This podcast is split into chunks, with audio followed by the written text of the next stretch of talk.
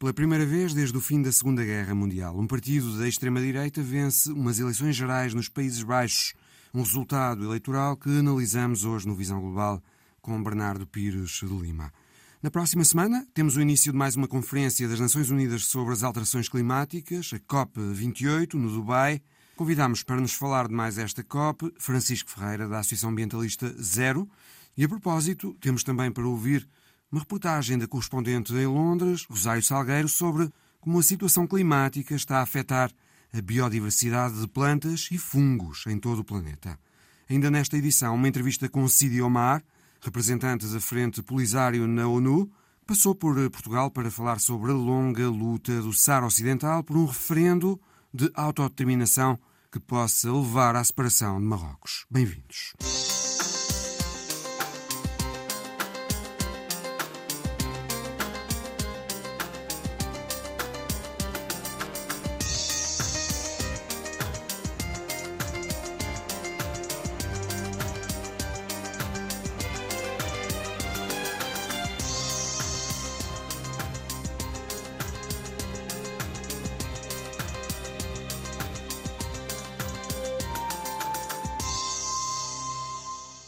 Semana ficou marcada por mais uma vitória da extrema-direita num país europeu, o Partido da Liberdade, eurocético, anti-imigração e anti-islão.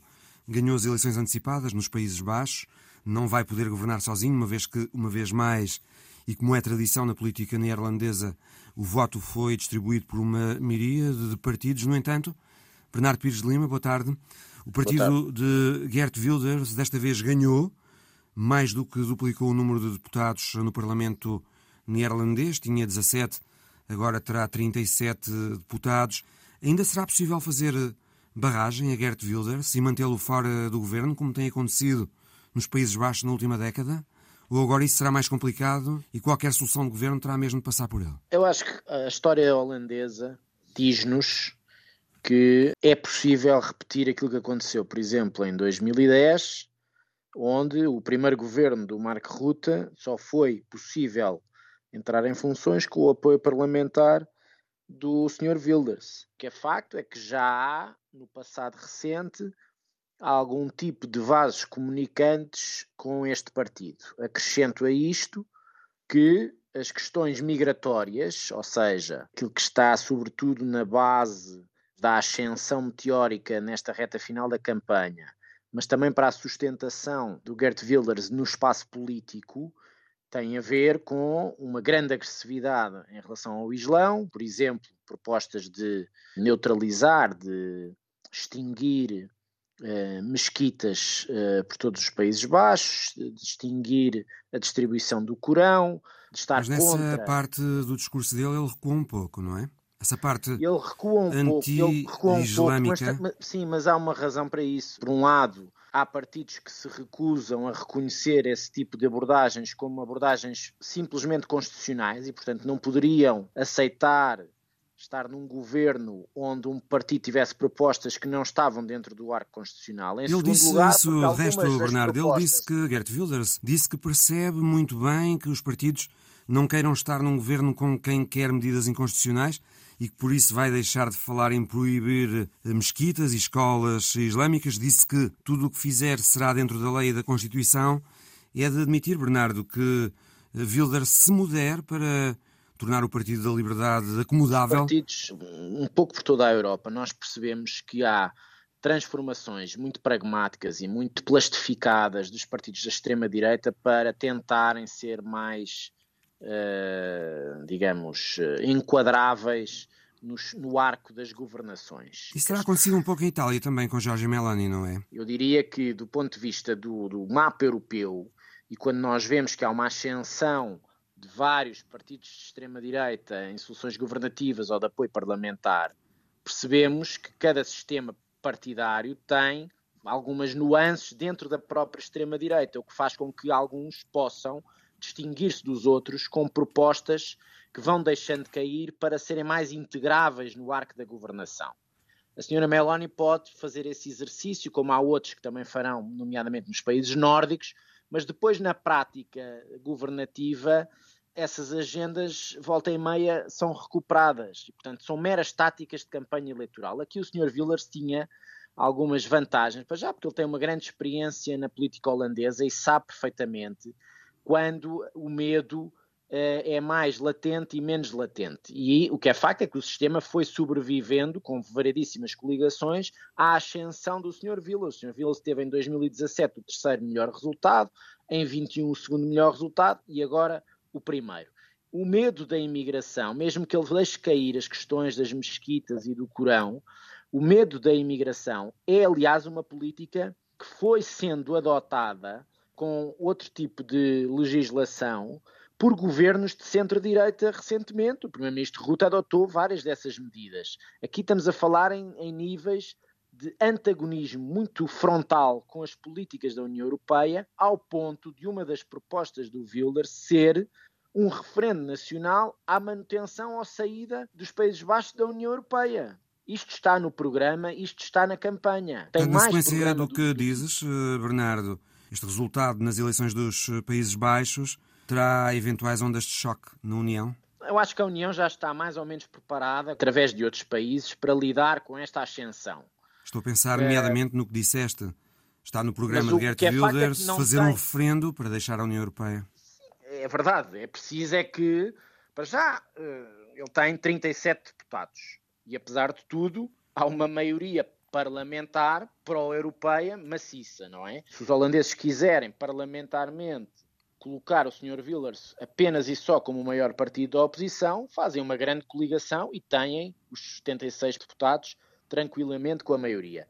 Será uma coligação de, entre o centro-esquerda e o centro-direita, com 5, 6 partidos, mas é possível. Deixa ao Sr. Wilders fora do arco da governabilidade e como o maior partido da oposição. Isso também tem o risco de, no fundo, eh, criar permanentemente uma barreira ao uh, vitorioso eleitoral e, com isso, eventualmente até insuflá-lo nos próximos ciclos eleitorais, dando-lhe um espaço na oposição que ele agora não tem. Se houvesse uma grande coligação de centro-esquerda ou centro-direita com democratas cristãos, isso seria facilmente atingido a, a maioria parlamentar, deixando o Wilders de fora. O que é facto é que há, ou vai havendo, algumas declarações que deixam antever que pode haver algum tipo de negociação entre o partido do, do Marco Ruta, o partido que deixou o Marco Ruta. Portanto, é o VVD, uh, partido de centro-direita, agora liderado por Dilan Yassilgoss. Exatamente. Esse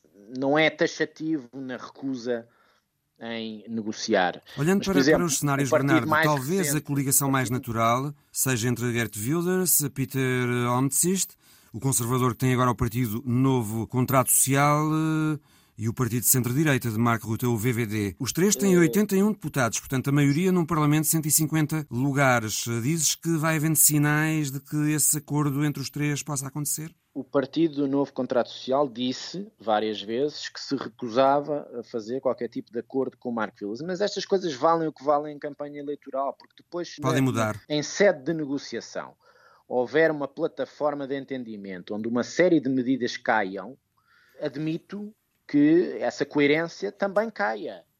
E face a uma certa desorientação de como lidar com estes partidos, e sobretudo os partidos de centro-direita, sejam democratas cristãos, conservadores ou liberais, há uma grande.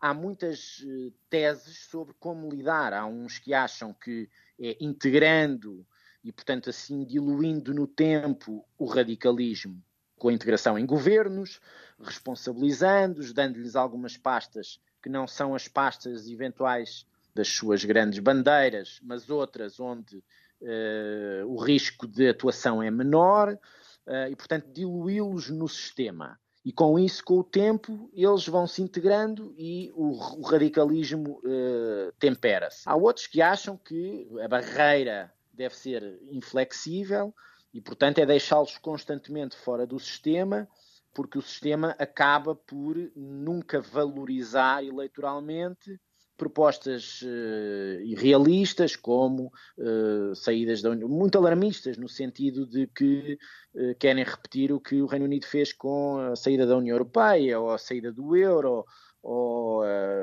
digamos, bloquear, por exemplo, fundos, como o Wilders também diz, fundos dos programas ambientais na União Europeia, querem inverter isso para poder explorar mais petróleo e gás no Mar do Norte e, portanto, ir ao, ao arrepio, digamos, das políticas mais uh, da transição energética em curso. Não há propriamente uma fórmula mágica para lidar com isto. E eu acho que o laboratório político holandês já era muito interessante nos últimos anos porque é muito fragmentado e obedece a várias propostas políticas e negociação permanente. E, e agora se lo há ainda mais. Agora é mais interessante porque o risco aumentou e, portanto, todos aqueles que validarem a integração do Sr. Wilders no sistema a um ponto de o tornar ou primeiro-ministro ou um ministro com uma pasta relevante ou, ou mesmo tendo um apoio parlamentar, não o integrando no governo, uh, mas uh, tendo em conta os resultados, acho que estamos aqui num novo patamar e o que é facto é que esta eleição marcou pela primeira vez desde a Segunda Guerra Mundial que o partido mais votado não é nem um liberal, nem um partido moderado de centro-direita, nem um partido moderado de centro-esquerda. E isto é uma grande transformação na política holandesa, que eu acho que, aliás, vem numa tendência dos países mais a norte. Nós vemos em governos escandinavos, extrema-direita a apoiar ou já dentro dos governos, e, no caso alemão, o caso mais preocupante, onde a AfD, a crescer nas sondagens e com grande uh, alguns resultados em eleições regionais, e para o ano vamos ter mais, e tudo isso cria, de facto, um, uma sensação de cerco às democracias do ponto de vista do seu europeísmo, do seu atlantismo e da sua, digamos, saúde moderada, que eu acho que nos deve convocar a todos, eh, do ponto de vista cívico e, e, e, digamos, político também. A questão da imigração que referiste, o governo de Mark Rutte, nos Países Baixos, resignou em julho depois de falhar um acordo precisamente sobre medidas para regular a imigração. Gert Wilders fala agora em parar as uh, concessões de asilo e travar os imigrantes nas fronteiras. Esta questão da imigração está mesmo a dominar a política europeia, Bernardo? Já dominava, é por vagas, em função das, do falhanço de algumas políticas de integração, em função de ciclos de vagas migratórias, em função do aproveitamento e da manipulação do medo em vários sistemas eleitorais, e depois num contexto atual ao qual a guerra em Gaza não é alheia, pelo contrário, onde se exacerbou nas sociedades europeias um grande sentimento dispar entre o antissemitismo e a islamofobia. E, portanto, cria-se aqui um conjunto de tempestades perfeitas para que o medo prevaleça sobre a razão e depois um conjunto de fraquezas dos partidos moderados para conseguirem dar uh, expressão e conseguirem que algumas das suas políticas públicas tenham uma certa consistência no tempo e não sejam reféns desse radicalismo mais, mais estridente. Portanto, nós estamos aqui num processo que não é propriamente novo, mas que regressou em força, onde por arrefecimentos económicos, por uh, algum tipo de uh, erosão do poder político. Uma sucessão de crises na Europa de crises. nos últimos Repara anos. que o contexto holandês é um contexto onde o primeiro-ministro Rutte estava há 11 anos no poder, com várias metamorfoses de vários governos de coligação. Terá havido também, Bernardo, um certo cansaço. Há sempre um desses, certo cansaço. 10 eh, anos em política. Desses anos, um desgaste, não é? Dos governos um centristas de Marco Rutte. Um desgaste imenso há aqui vários condimentos. Portanto, um momento económico muito complicado. Que ajudam a explicar as razões porque há maiores ascensões da extrema-direita. Um certo cansaço também. Bernardo, com as instituições europeias? Eu acho que, se nós formos a ver, quer dizer, os partidos pró-europeus são esmagadoramente a maioria dos parlamentos europeus e esta, este parlamento holandês não foge à regra. O que há é bolsas... Mas também há, do outro lado, cada vez mais gente a apoiar os eurocéticos há bolsas de contestação, e penso que isso vai ser traduzido nas eleições para o Parlamento Europeu do ano que vem, onde, digamos, o, debate sobre a, as migrações e a sua integração vai estar na primeira linha destes discursos. De qualquer das maneiras, não acho que haja na sociedade holandesa, e as eleições, apesar de tudo, traduziram isso, qualquer maioria que simpatize com a saída da União Europeia, sendo um país, aliás, fundador. Portanto, acho que esses debates são propostas que vêm para determinados segmentos da população que, em cima do medo das migrações, em cima de um, de um certo uh, desespero económico, em cima de uh, outro tipo de angústias, também colhem o anti-europeísmo e um quadro de propostas políticas. Acho que é mais explicável desse ponto de vista. Agora, não podemos dizer, pelo contrário, que o Parlamento holandês é um Parlamento hoje que sai destas eleições mais eurocético do que era. Apesar de tudo, há uma maioria consolidada pró-europeia e isso é, é de realçar. Bernardo Pires de Lima, obrigado. Obrigado. Começa quinta-feira, no Dubai, mais uma Conferência das Nações Unidas sobre Alterações Climáticas, a COP28. Daqui a pouco conversamos no Visão Global com Francisco Ferreira, da Agência Ambientalista Zero, que vai estar presente nesta COP. Antes, escutamos a reportagem da correspondente em Londres, Rosário Salgueiro, na apresentação do mais recente relatório sobre o estado global de conservação das plantas e fungos no mundo. Relatório elaborado pelos Kew Gardens, os Reais Jardins Botânicos de Kew, nos arredores de Londres, cientistas de mais de uma centena de instituições estimam que, no atual contexto climático, três em cada quatro espécies de plantas não descritas do planeta já estão ameaçadas de extinção. 200 cientistas de 30 países juntaram-se num esforço comum. Verificar o que sabem e o que não sabem sobre as plantas e os fungos.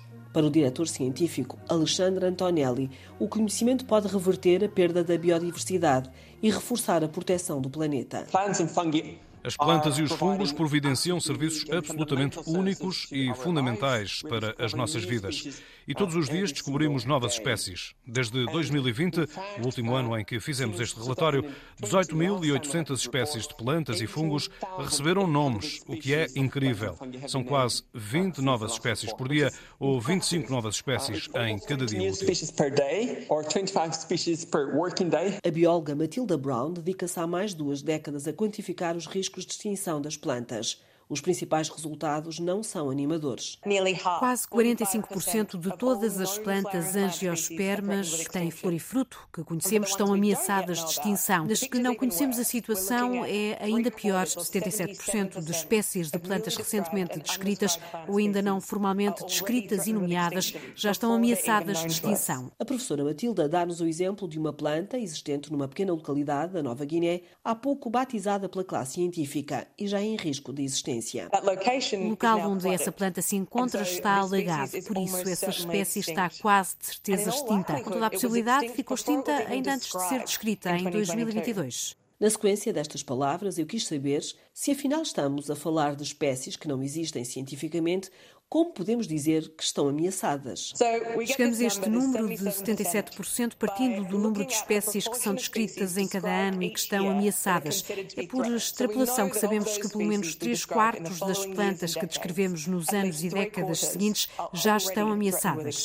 Nesta conversa fiquei a saber também que demora em média 16 anos entre a descoberta e a nomeação pela ciência de uma planta. Pedi então que Matilda Brown explicasse melhor o processo científico de dar um nome a uma espécie. Descrever uma espécie, isso significa torná-la conhecida para poder ser mais facilmente identificada quando vemos um exemplar. A sua avó pode ter uma árvore fantástica em frente à casa, mas enquanto não dermos um nome a essa espécie, enquanto isso não aparecer numa publicação especializada, ela não está descrita e é mais difícil de identificar. Os cientistas pedem aos governos mundiais um plano de emergência. Pedimos que todas as espécies novas descritas sejam consideradas como ameaçadas para que possamos pôr em prática ações de conservação, para podermos garantir que essas espécies estão protegidas, temos de as ter avaliadas, verificadas e publicadas numa lista vermelha. A cientista britânica alerta: a espécie humana fica também em risco quando, por exemplo, as mais de 100 mil plantas com flores arriscam a extinção. É mais do que todos os mamíferos, aves, répteis e peixes juntos. E podemos dizer que 9 em cada 10 medicamentos provêm das plantas. Pode ser muito perigoso perder metade de todos os nossos medicamentos futuros. Uma coisa muito séria em termos de possíveis impactos no futuro da humanidade. Matilda Brown, falando sempre de forma apaixonada, dá ao Visão Global dois exemplos de fatores que contribuem para a extinção das plantas. Sabemos que as espécies confinadas em áreas pequenas correm mais riscos do que aquelas que estão mais espalhadas. As espécies que vivem em áreas com maior pegada humana estão mais em risco do que aquelas que existem em áreas com menor pegada humana. Dos 32 pontos negros da diversidade, 14 estão na Ásia tropical. Registar e documentar 3 milhões de espécies de plantas não é tarefa fácil. Apenas 20% estão na lista e devidamente documentadas. Mesmo assim, são 60 mil avaliações meticulosamente reunidas, verificadas e publicadas. Para sermos honestos, tão cedo não vamos ter esse conhecimento documentado do risco de extinção de todas as espécies de plantas. Se calhar nem nunca vamos ter, mas isso não significa que não podemos ter uma ideia geral sobre o risco de extinção das plantas. O que podemos fazer é olhar para o que certas espécies têm em comum. Se até agora falámos de plantas com e sem flores, este estudo, que envolveu mais de 110 instituições académicas e científicas, revela também o estado dos fungos. Esther Goya, investigadora, revela-nos que estimam a existência de 2,5 milhões de fungos, para completar a catalogação e nomeação de todos, seriam necessários mil anos. Não conhecemos as espécies individuais de fungos, mas sabemos onde eles aparecem globalmente. Sabemos que aparecem espécies em áreas especiais. Sabemos, por exemplo, que há espécies de cogumelos que nos merecem maiores preocupações de conservação. Por exemplo, na Europa temos pastagens que já estão a ser protegidas, porque sabemos que existem lá espécies interessantes de cogumelos. Quis saber do que falamos falamos quando catalogamos fungos, para além dos conhecidos cogumelos e míscaros. Falamos de organismos que são essenciais para os nossos ecossistemas, são importantes para o sequestro de carbono, são também essenciais para nós. Essential for us as well. Wheat fungi, the uh, global market of uh, edible and medicinal o mercado global de cogumelos comestíveis e medicinais ascende a mais de 60 mil milhões de dólares. Muitos dos medicamentos que usamos vêm dos fungos e os fungos matam-nos. No ano passado, a Organização Mundial de Saúde elaborou uma lista de 10 fungos que estão a desenvolver resistências antifármacos. Por isso, precisamos de conhecê-los e precisamos de saber onde aparecem.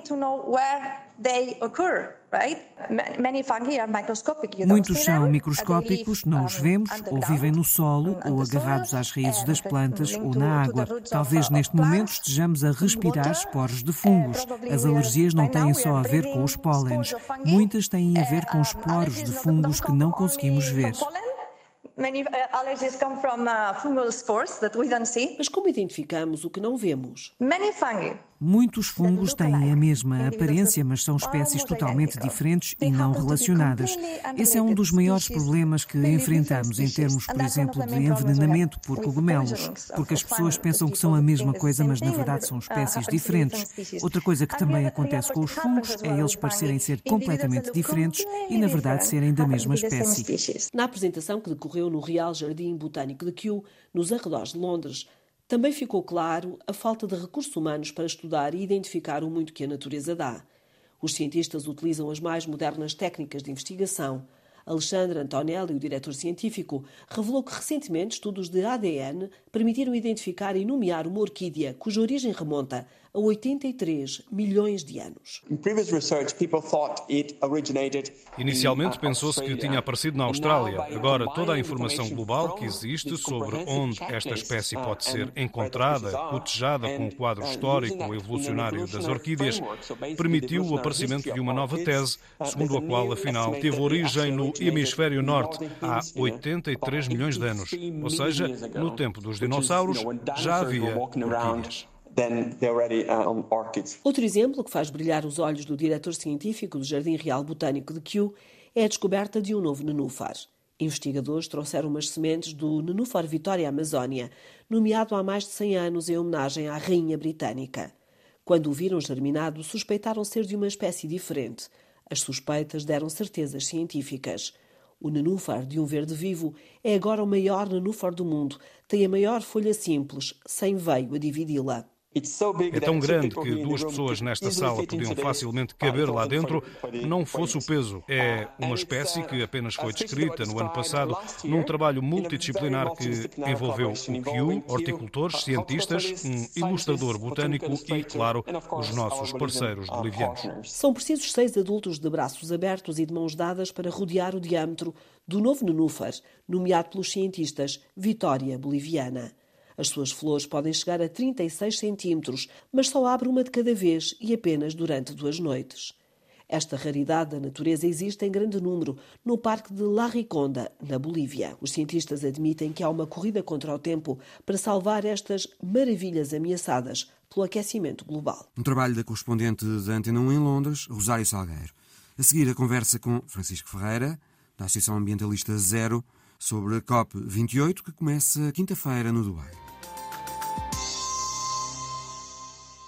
Francisco Ferreira, boa tarde. O que é que espera desta COP? Bem, uma coisa é aquilo que nós esperamos e outra é aquilo que nós desejamos, não é? Mas, pelo menos, esta conferência deveria ter um, um nível mínimo em que nós conseguíssemos, na área da mitigação, que é a redução das emissões de gases com efeito de estufa que causam as alterações climáticas, termos um claro apelo nas conclusões para que se aumente e muito a ambição de todos os países naquilo que vão ser as, as, próximas propostas, que são feitas de 5 em 5 anos, desde que começou o Acordo de Paris em 2015, de cada um dos países em termos da sua redução ou, ou do seu esforço para até uh, 2035. Portanto, desde logo é... que haja um compromisso com o fim, ou pelo menos a redução dos combustíveis fósseis, Coisa que não se conseguiu é outra, é na COP do ano passado, é, no Egito, não é? Essa é outra questão. Ou seja, para além dos compromissos eh, de cada país eh, atingir uma meta mais ambiciosa, é conseguirmos ter um texto que fala,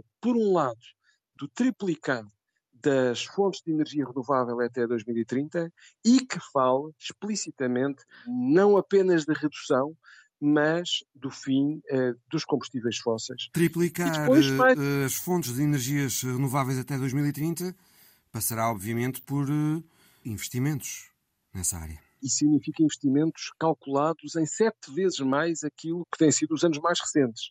Portanto, esta, esta valência daquilo que nós chamamos a mitigação é muito importante. Depois, a adaptação.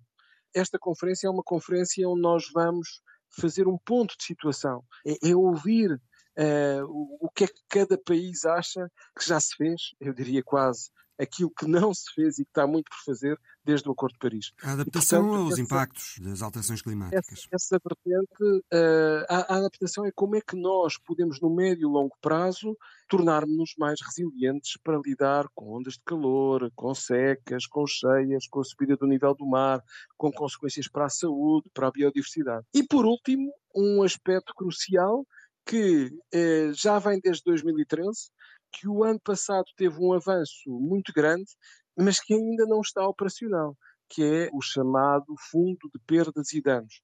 É quando nós temos catástrofes que são potenciadas pelas alterações climáticas, furacões eh, ou, ou, cheias ou secas que afetam um determinado país eh, e onde sabemos que elas estão claramente a ser, são eventos que estão a ser ampliados pelas alterações climáticas e os países, principalmente aqueles que têm menos recursos, não, não têm capacidade financeira para lidar com estes problemas. Há um último aspecto que não pode ser esquecido de forma alguma, que é o financiamento. Esse, esse financiamento é preciso para tudo, diria eu. Uma responsabilidade maior, eu diria muito maior, dos países desenvolvidos, é, há um objetivo que vem desde 2020 que ainda não está a ser cumprido. Há umas novas contas que dizem que já está, se eu tiver também em conta o financiamento privado, que é 100 mil milhões de dólares por ano. A ideia é que este objetivo seja ainda maior em 2025. Também preciso de dinheiro para o chamado Fundo de Adaptação, porque grande parte destes 100 mil milhões de dólares anuais são para que os países em desenvolvimento possam fazer investimentos naquilo que é a sua indústria, a sua produção energética, não seguindo ou não indo pelo caminho dos combustíveis fósseis, mas sim pela eficiência energética e pelas energias renováveis, e depois também dinheiro para o fundo das perdas e danos. Portanto, o financiamento é aqui absolutamente decisivo, porque não temos conseguido cumprir aquilo que está estabelecido no Acordo de Paris e, e, e é vital, diria que até é moralmente e eticamente eh, necessário, porque foram uh, os, os, últimos 100 anos dos Estados Unidos, de, dos países europeus mais desenvolvidos, do Canadá, uh, do Japão, que estão a ter um peso muito grande no aquecimento global, mesmo sendo atualmente a China o principal poluidor, mas que em termos históricos não é ainda o, o preponderante e, portanto, há aqui uma, uma responsabilidade, como digo, histórica que leva esses países uh, desenvolvidos a, a deverem garantir este, este financiamento para os países mais necessitados. Francisco Ferreira, que significado poderá ter o facto desta COP ser presidida pelo Ministro da Indústria e Presidente Executivo da Petrolífera Estatal dos Emirados? Tem-se dito que ele é uma espécie de raposa no galinheiro, mas ele também lidera a empresa de energias renováveis nos Emirados. Bem, o que é facto é que a presidência de uma conferência desta natureza e efetivamente os decisores são todos os países e não a presidência. Mas a presidência é um catalisador, é quem eh, faz a gestão daquilo que são os textos finais, a, a concertação, a ambição, passa muito pela, pela negociação da presidência da conferência. Nós já tivemos uma conferência presidida por um ministro da Indústria do Qatar e no Qatar. E até foi uma conferência importante no caminho para o Acordo de Paris. Portanto, as reticências são muitas, sem dúvida.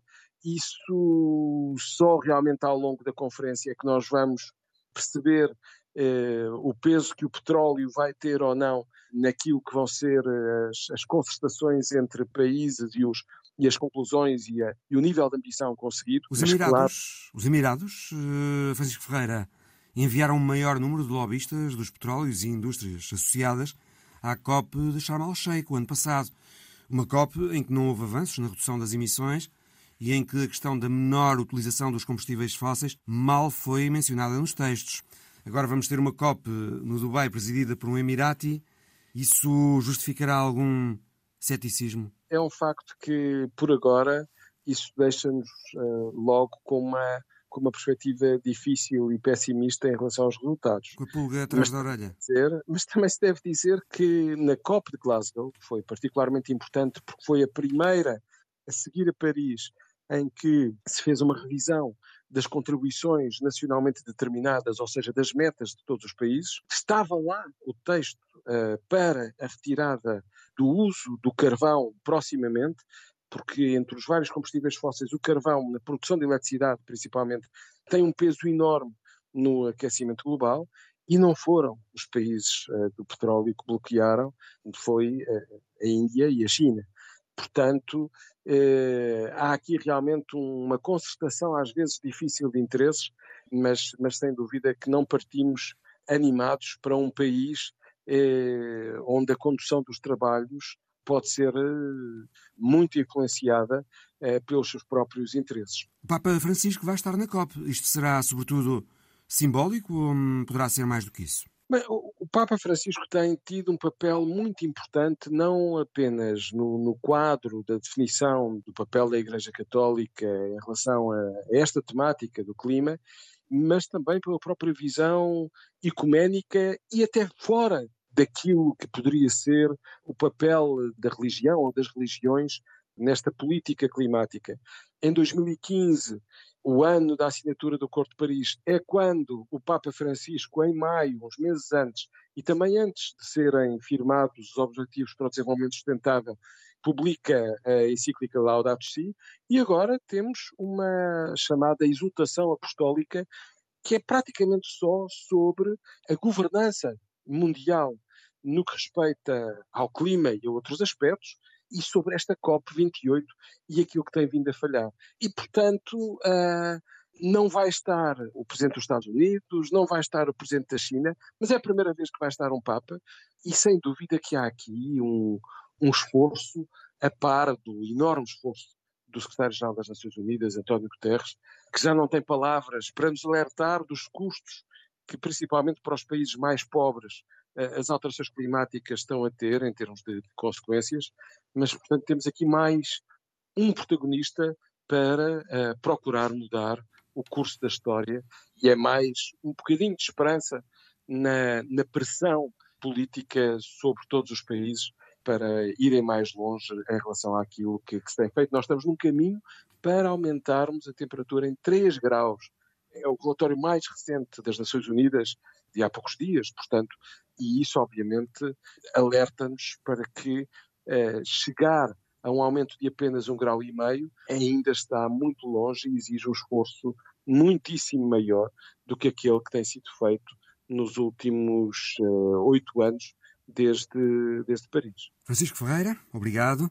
Francisco Ferreira, da Associação Ambientalista Zero, que vai estar presente na COP28, que começa na quinta-feira, no Dubai.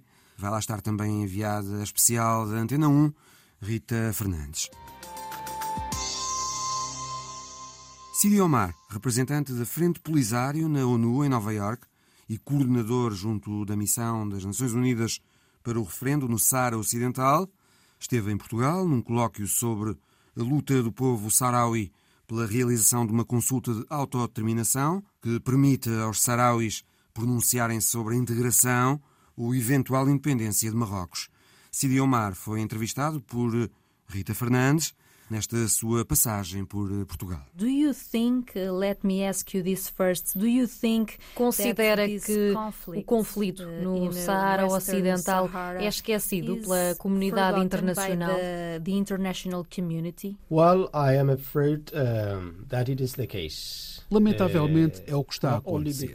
E isso é não só porque há muitos outros conflitos neste momento, mas também porque, desde que as Nações Unidas se envolveram neste conflito, em 1991, houve um cessar-fogo que pacificou a situação. Esse é, na minha opinião, um dos paradoxos deste mundo. Se um dado conflito não pegar fogo, é como se não existisse. O mundo esquece-se. Só que a situação, infelizmente, começou a mudar em novembro de 2020, quando Marrocos violou o cessar-fogo, desencadeando outra guerra no Saara Ocidental. You say, and you talk about o Sidi fala da intensidade do conflito. Para qualquer pessoa que vive numa zona em que há guerra, qualquer conflito é grave, qualquer que seja o nível da violência. Como é que a população vive lá agora? Now? Well, the people who are living uh, as pessoas que estão nos territórios ocupados do Saara Ocidental desde o início da invasão em 1975 vivem sob um regime repressivo e autoritário. Há violações de direitos humanos e há uma pilhagem por Marrocos dos recursos naturais. So that has foi sempre essa a situação do nosso povo que vive nos territórios ocupados do Saara Ocidental. Temos também os refugiados que vivem na Argélia, que, apesar de não viverem numa zona de guerra, continuam na situação de refugiados há mais de 40 anos. E, como sabemos, são refugiados não por causa de algum desastre natural, mas porque foram forçados por Marrocos a deixarem o seu país em 19 Since self-sustained uh, their country. By Morocco in 1975. I have not been able uh, to go back to Western Sahara. Eu próprio nunca consegui voltar ao meu país desde essa altura porque a minha família foi forçada a sair. E agora, sendo eu uma figura conhecida da Frente Polisário, não me arrisco a lá ir porque teria com certeza o mesmo destino de todos os sarauis e ativistas dos direitos humanos que são presos e torturados por defenderem os direitos do povo sarau Desde logo o direito à independência. advocacy and defense of the Sahrawi people right to self-determination and independence. The United Nations are the, the responsible As Nações Unidas são responsáveis pela organização de um referendo pela independência. Em que ponto está o trabalho para avançar com o referendo? the formal referendum. Well, indeed, As Nações Unidas enviaram uma missão de paz conhecida como Missão das Nações Unidas para o Referendo no Saara Ocidental, a MINURSO. Isso foi em 1991. Era uma missão com um mandato muito claro: organizar um referendo livre e transparente para o povo saharaui poder escolher a independência ou a integração em Marrocos. Era esse o mandato principal dessa missão que foi enviada em 1991. Mas passaram 32 anos e o referendo não aconteceu. E isso, sobretudo, porque Marrocos tem medo que os sarauis escolham ser independentes. É por isso que os marroquinos têm criado problemas. Infelizmente, Marrocos tem amigos no Conselho de Segurança, principalmente a França. A França protege Marrocos e, por conseguinte, as Nações Unidas têm sido incapazes de organizar o referendo pelo qual o povo saharaui espera há tanto tempo. No entanto, é, quando olhamos para esta situação à luz da lei internacional e dos direitos humanos, ela é muito simples. É um problema de descolonização. Exatamente a mesma situação que se passou com Timor-Leste. É exatamente a mesma situação de um país que foi colonizado, ocupado por um país vizinho. Felizmente, ao povo de Timor-Leste foi dada essa oportunidade de ser consultado sobre o seu estatuto político. Timor-Leste pôde escolher ser independente e é hoje um membro das Nações Unidas. Não é o que está a acontecer agora no caso do Saara Ocidental. As Nações Unidas não têm sido capazes de fazer o referendo. E, infelizmente, o país responsável pelo Saara Ocidental, do ponto de vista administrativo, que é a Espanha, não desempenhou o mesmo papel que Portugal no caso de Timor-Leste. Are there conditions, há condições logísticas para realizar este referendo? Yes.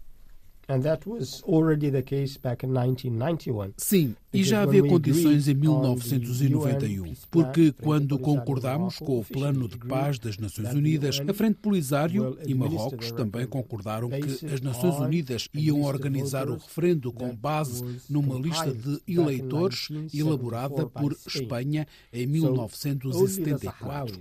Ou seja, os sarauis uh, genuínos podiam participar no referendo.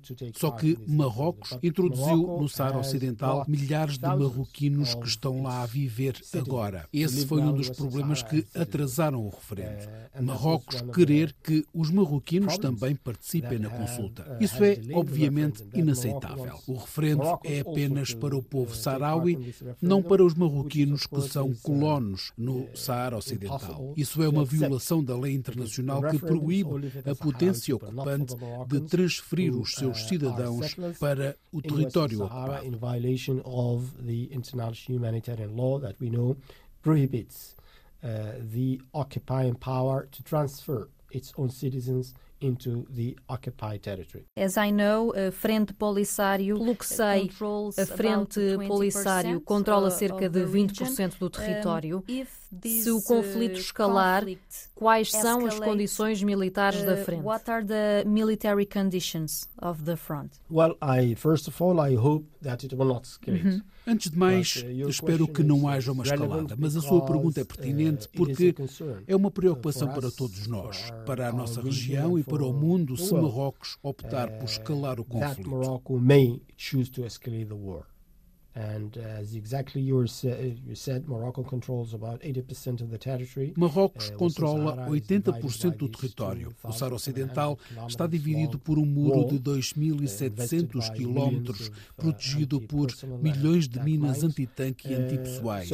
Por isso, se Marrocos optar por subir a confrontação, isso vai aumentar ainda mais a insegurança e a instabilidade em toda a região. E sabemos qual é a situação naquela região. É uma situação muito volátil, muito instável no Mali, na Líbia ou no Níger. Se Marrocos escolher aumentar a confrontação, o povo saharaui não terá outra opção senão defender-se.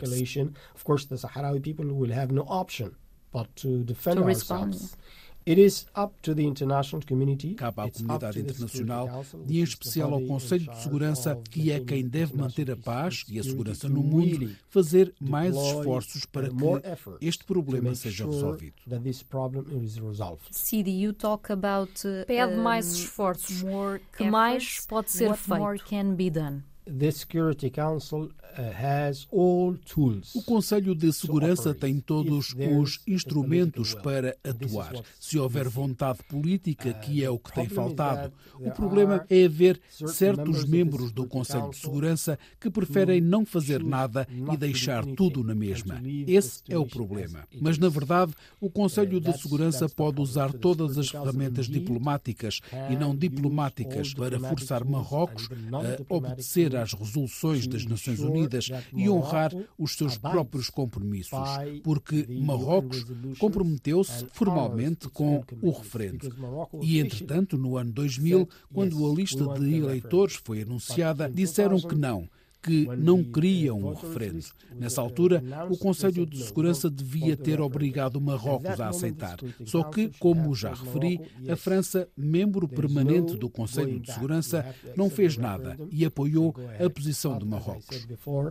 France is a permanent member of the Security Council and did not do anything. On the contrary, it defended Morocco's position. Does Morocco Marrocos continua a querer o fosfato, o gás natural? Uh, it's a long story, but I'll try to summarize it. É uma história uh, muito comprida, mas vou tentar abreviá-la. Quando uh, obteve a independência da França nos anos 50, Marrocos tinha uma ideologia expansionista e queria não só o Saara Ocidental, mas também a Mauritânia e partes da Argélia, do Mali e do Senegal. Isso, claro, que era uma loucura. No caso do Saara Ocidental, o que levou Marrocos a invadir foi o facto de o regime autocrático de Marrocos ter sofrido duas tentativas de golpe. Nessa altura, o regime procurou uma saída para essa situação e a saída foi tirar os soldados de Marrocos e desviá-los para o Saara Ocidental. Além disso, de facto, o Saara Ocidental tem recursos abundantes. Temos dos recursos pesqueiros mais abundantes no mundo e é por isso que a Europa, infelizmente, tem negociado com Marrocos esses recursos pesqueiros. Mas estamos à espera de uma decisão do Tribunal de Justiça da União Europeia que acabe com isso, porque já nos foi reconhecido o direito e a justiça europeia já o disse. Marrocos e o Saara Ocidental são territórios distintos e separados. Marrocos não tem o direito de negociar os nossos recursos. E sim, também temos fosfato e muitos outros recursos. Resumindo, Marrocos ocupou o Saara Ocidental pelos recursos e por conveniência geopolítica, mas também para usar o Saara Ocidental como instrumento para manter o exército afastado, porque o exército era uma ameaça ao regime monárquico em Marrocos, um regime onde não há espaço para a democracia. Os liberais marroquinos queriam uma república em vez de uma monarquia, por isso causaram problemas ao rei e por isso o exército foi empurrado para esta guerra infeliz no Saara Ocidental. Uh, wanted a republic instead of a kingdom, and they caused problem to the king, so he uh, pushed away the uh, army into this unfortunate war in Western Sahara. Sidi Omar, representante da Frente Polisário na ONU em Nova York, ouvido por Rita Fernandes. A história da semana de Alice Vilaça chega-nos da Suécia. E se dissesse olá a todas as pessoas com quem se cruza na rua? Para acabar com a solidão, há uma cidade sueca a incentivar os habitantes a dizer olá. A cidade de Luleå, uma das maiores da Suécia, tem cerca de 80 mil habitantes, mas é também das zonas do país onde o isolamento social é maior. A campanha Sag Hei, diz olá, começou no dia 31 de outubro e a data foi escolhida de propósito. Além de ser Halloween, na Suécia é também dia do vizinho. Dizer olá deixa as pessoas confortáveis e seguras. É algo que todos podemos fazer para criar uma luleia mais agradável. O seu olá pode fazer a diferença. Esta é a mensagem que se pode ler no site da Câmara Municipal. A ideia partiu de Asa Koski, responsável pelas redes sociais da autarquia, que decidiu fazer um vídeo com três desconhecidos que se cumprimentam com um olá. Os primeiros segundos do vídeo mostram um homem a cumprimentar uma mulher que responde com um sorriso. Depois, é essa mulher que vai dizer olá a outra pessoa. O vídeo está já a ser mostrado em escolas, autocarros e espaços públicos. A ASA explica que, além de tornar a cidade mais agradável e amigável, a campanha é também uma forma de atrair novos habitantes. Para esta funcionária da Câmara, receber um olá de um desconhecido faz com que quem chega de fora sinta que pertence àquele local. Segundo o The Guardian, a campanha surge depois de um estudo recente ter revelado que 65% dos habitantes de Lulea com 85 ou mais anos se sentem sozinhos. E o mesmo acontece com 45% dos jovens entre os 16 e os 29 anos. Na cidade de Lulea, no pico do inverno, há três horas de luz. O sol quase não se mostra, mas o dia pode agora ficar iluminado por um simples olá. O Visão Global volta para a semana. Até lá!